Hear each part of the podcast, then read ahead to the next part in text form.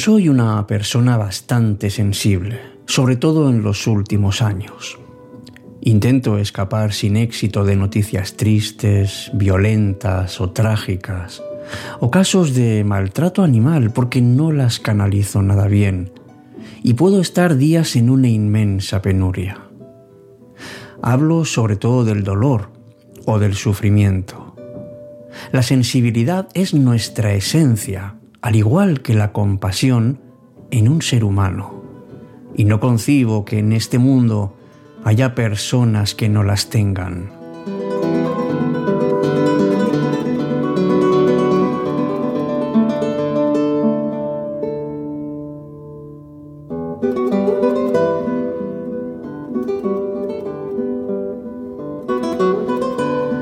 ¿Verdad que a veces nos da la sensación de estar como en una montaña rusa? A veces nos subimos y no sabemos muy bien cómo bajar. ¿Por qué a veces nos pasa que todo se nos desmorona? ¿Por qué es verdad que es bueno ser sensible porque no podemos permanecer inmunes a todo lo que ocurre? Pero qué mala pasada nos juega a veces nuestra propia sensibilidad. Hoy en cita con la noche vamos a intentar dar respuesta a esto. ¿Por qué nos pasa eso? Y sobre todo, no solo por qué nos ocurren tantas emociones, sino cómo podemos gestionarlas, cómo podemos hacer que las gestiones sean parte de nuestra vida, cómo hacer que esa montaña rusa tan sensible no nos impida ir hacia adelante.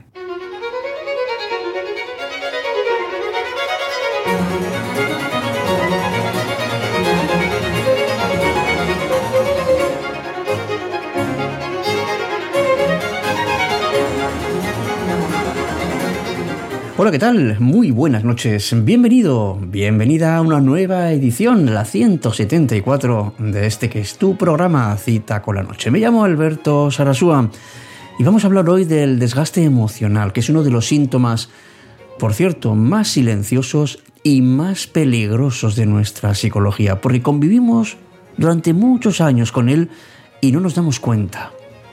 Seguro que sabes que nuestras actividades y decisiones diarias nos quitan mucha energía, además de tiempo. Es una energía emocional que es clave para nuestro propio bienestar.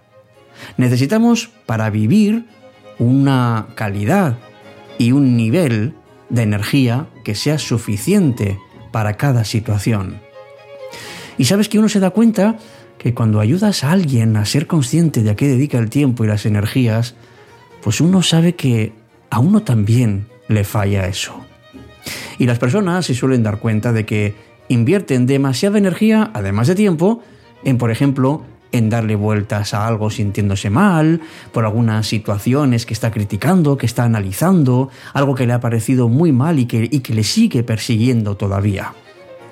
O simplemente pensando que por qué otras personas se comportan así o piensan así. Bueno, tenemos que prevenir todo esto, amigos, porque nos hace bastante mal. Vamos a ver cómo podemos organizar nuestra mente y sentirnos mejor.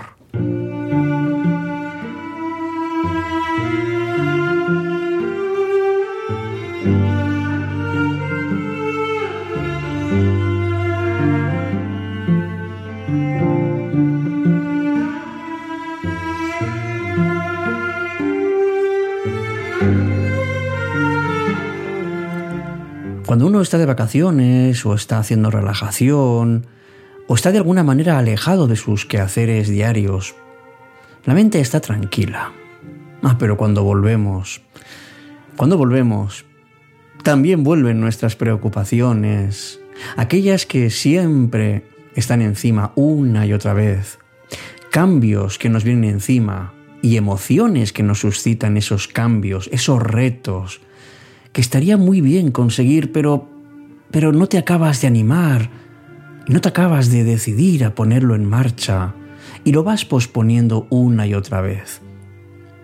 Ocurre quizá porque tu mente trabaja tanto que que al final se vuelve hiperactiva. Seguramente entonces estarás viendo que te cansas de tanto pensar. Que si dejas de pensar, entonces a lo mejor es que no eres responsable, porque no compartes lo que piensas ni lo que sientes con otras personas. Y entonces vuelves otra vez a sentirte mal. ¿Qué puedes hacer? Pues mira, en primer lugar, aunque tengas una sensibilidad alta y especialmente por ese motivo, blíndate contra las personas tóxicas, porque seguramente estará influyendo en ti mucho más de lo que piensas. Por eso reúnete con personas que estén contigo, que compartan tus emociones y lo que quieres hacer. Estate con personas con las que te sientas a gusto y no presientas que es una amenaza a tu bienestar emocional. Y acaba con ese con ese no puedo. Esa idea que tenemos que tenemos en nuestras mentes y parece que, que nos va guiando continuamente en todos los ámbitos de nuestra vida. Fíjate que, que rápidamente a algunas personas les sale, no, es que esto no puedo. Pero claro que no puedes si la primera barrera la pones tú. Si eres una persona que crees que no puedes de verdad, porque no has tenido experiencia de éxito o sencillamente porque te estás justificando y estás poniendo un muro. Sabes que en algún rincón de tu corazón subsiste el odio, el enfado, el amor, el cariño, la amistad, la fraternidad, pero también el miedo. Y hay una emoción que seguramente estará guiando tu camino. Hay personas, por ejemplo, que, que se pasan la vida odiando. O hay personas que están siempre enfadadas. Pero también hay otras que aman. Y es el amor quien guía sus vidas. Somos todos seres sensibles. Pero esa sensibilidad por sí sola no es suficiente.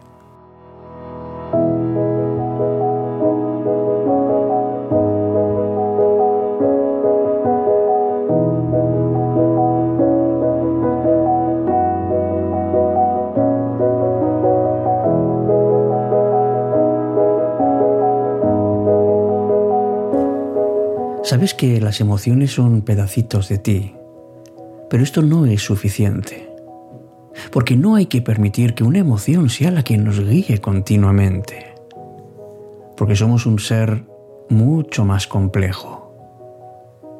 Por eso es bueno analizar las emociones, porque todos podemos elegir la forma en que las queremos vivir.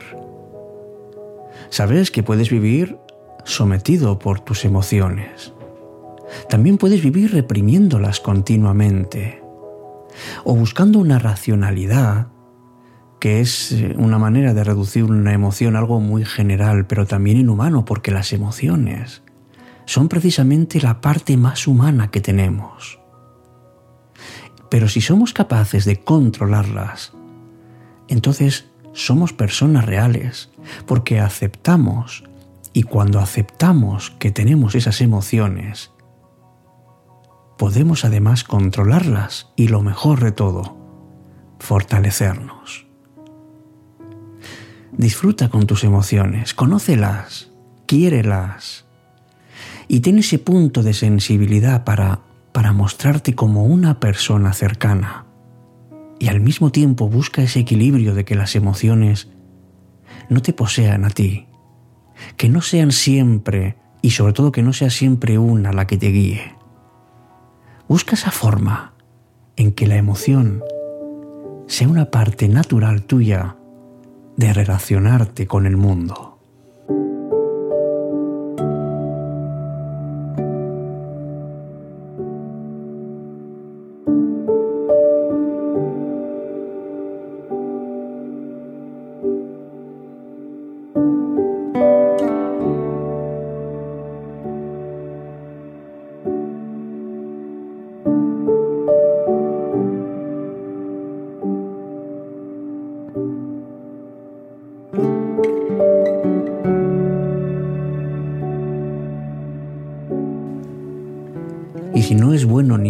Etiquetar a las demás personas, tampoco lo hagas contigo.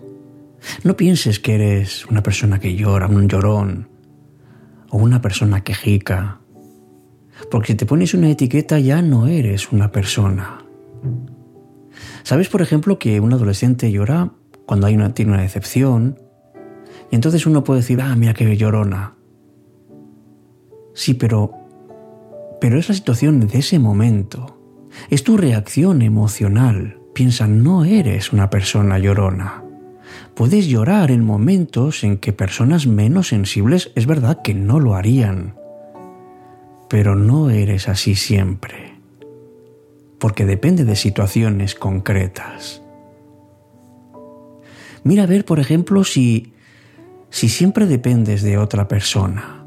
Porque a lo mejor tus acciones y tus, no sé, tu autoestima y tu identidad puede que dependan de estar o no estar con alguien.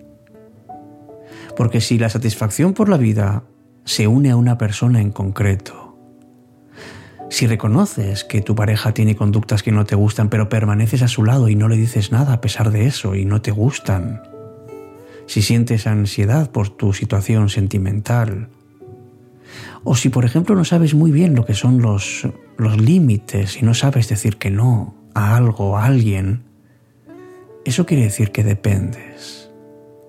Y si te sientes además enormemente sensible, ten paciencia contigo. Tómate las cosas con calma, porque esto es muy complejo y no se puede hacer corriendo. Encuentra momentos para examinarte. Haz algo que te relaje o que te divierta y es una manera muy bonita de refrescarse. Y sobre todo date permiso para para sentir tus emociones, siéntelas. Son tuyas. Son algo natural.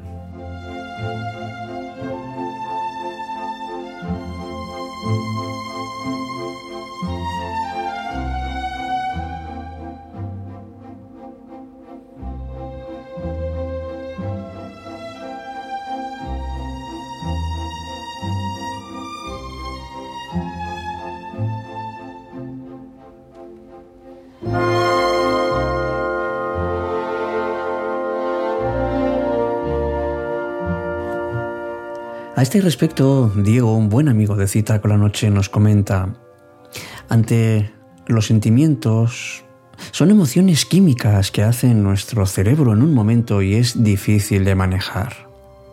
Yo soy amante de los animales como tú y al mismo tiempo veo la sociedad en la que vivimos, con desahucios diarios, tenga la edad que tengan, gente que vive en la calle.